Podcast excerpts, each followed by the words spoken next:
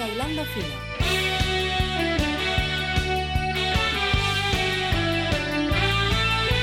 Momento de hilar fino. A ver, entonces es el momento de analizar al equipo de Gallardo, pero ¿contra quién?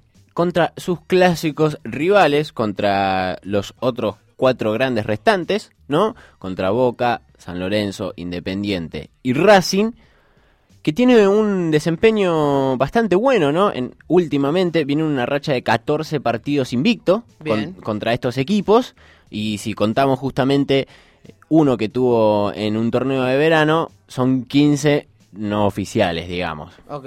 Bueno, eh, ahora como, como está en vivo de Cerro Porteño, viene todo bien como para hilar fino de la mejor manera. Vamos a ponernos a recordar estos resultados. Bueno, empezaría ganando.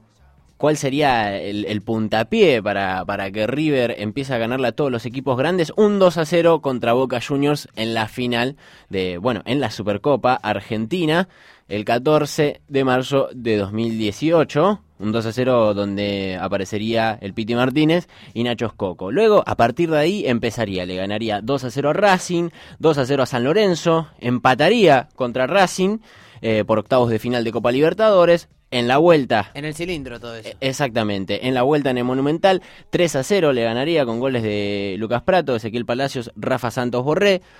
Empataría contra San Lorenzo por la Superliga, un resultado que se volvería a repetir. Primero empataría por 1 a 1 y luego empataría por 0 a 0 contra Independiente, esta vez por Copa Libertadores.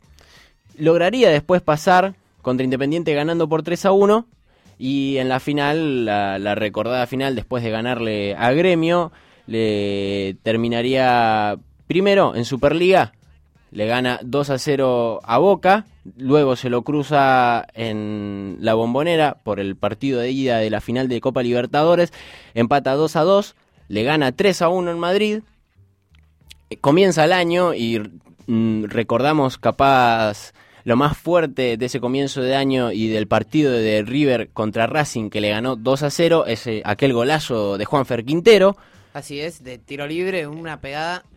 está en el Puskas, ¿o no? Así es, está por el- clasificado para el Puskas. Está clasificado para el Puskas y luego vendría un 3 a 0 ya envalentonado River que le propiciaría al Independiente del por entonces director técnico Holland.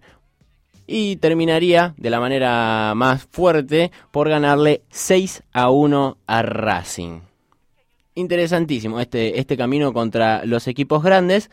En 14 partidos que tuvo, ganó 10 encuentros de local imposible ganarle si sos un equipo grande, ¿no? Básicamente, ganó 7 de 7. Bueno, en realidad uno es por Supercopa, cancha neutral. Le Eh, estamos contando, perdón, como local, el sí. partido de Madrid. en partido del Madrid también se lo contamos.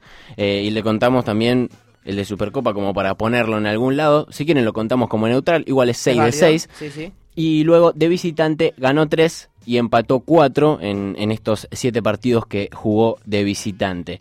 Em, con los goles. A ver, ¿cómo estamos con los goles? Hizo 29 goles, ¿Y cuántos recibió? Solo 6. Muy Una- poco. un- algo que habla de la fortaleza defensiva de River. Una fortaleza defensiva y también cómo es que tiene facilidad para convertir en la situación que sea. Luego vamos a estar comentando eso. Y Boca fue el equipo que más se le atrevió, digamos, porque en este periodo de, de invicto de River contra equipos grandes le convirtió tres goles. Así es, de los cuales dos fueron de Be- Benedetto, uno de Guanchope Ávila. Exactamente, todos en la final. Mm, Después eh, estarían otros goles de, de los otros grandes. Entre ellos, igual tienen muy poca importancia, por ejemplo, el 1-6 de, de Racing, ¿no? Eh, que empezó ganando, esa es, Exactamente, la paradoja. esa es la paradoja. Empezó ganando y terminó siendo vapuleado. Los goleadores que saben de lo que son este tipo de encuentros, Borré, Rafael Santos Borré es el máximo goleador contra equipos grandes en esta racha que viene teniendo River con 6. Luego lo sigue muy de cerquita Escoco, a pesar de la lesión que tuvo, con 5.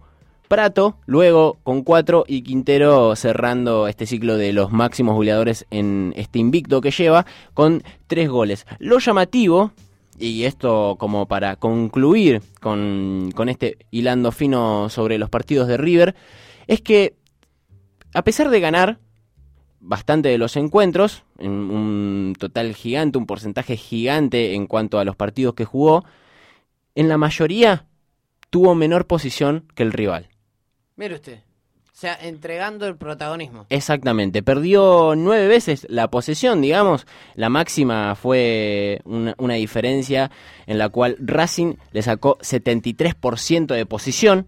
Bueno, esto fue eh, el encuentro por Libertadores que terminó Racing perdiendo por 3 a 0. Ah, increíble. Imagínese.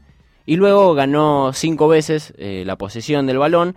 67% el máximo que, que, llegó a tener River. No es un equipo mucho de, de, tener, de tener mucho el balón. No, más bien de transiciones rápidas. Exactamente. En este caso tuvo que tener mucho el balón para ganarle el último partido en Madrid a Boca por 3 a 1 llamativo. Esto habla muchísimo del estilo de juego de Gallardo, muchísimo del, estilo de juego que, vino moldeando con River. Y esto es nuestro hilando fino. Hay muchísimo. Esperemos que por el bien del fútbol argentino, de, de que deje de avasallar a los equipos grandes y que haya un poquito más de competencia, porque se los está literalmente comiendo a todos.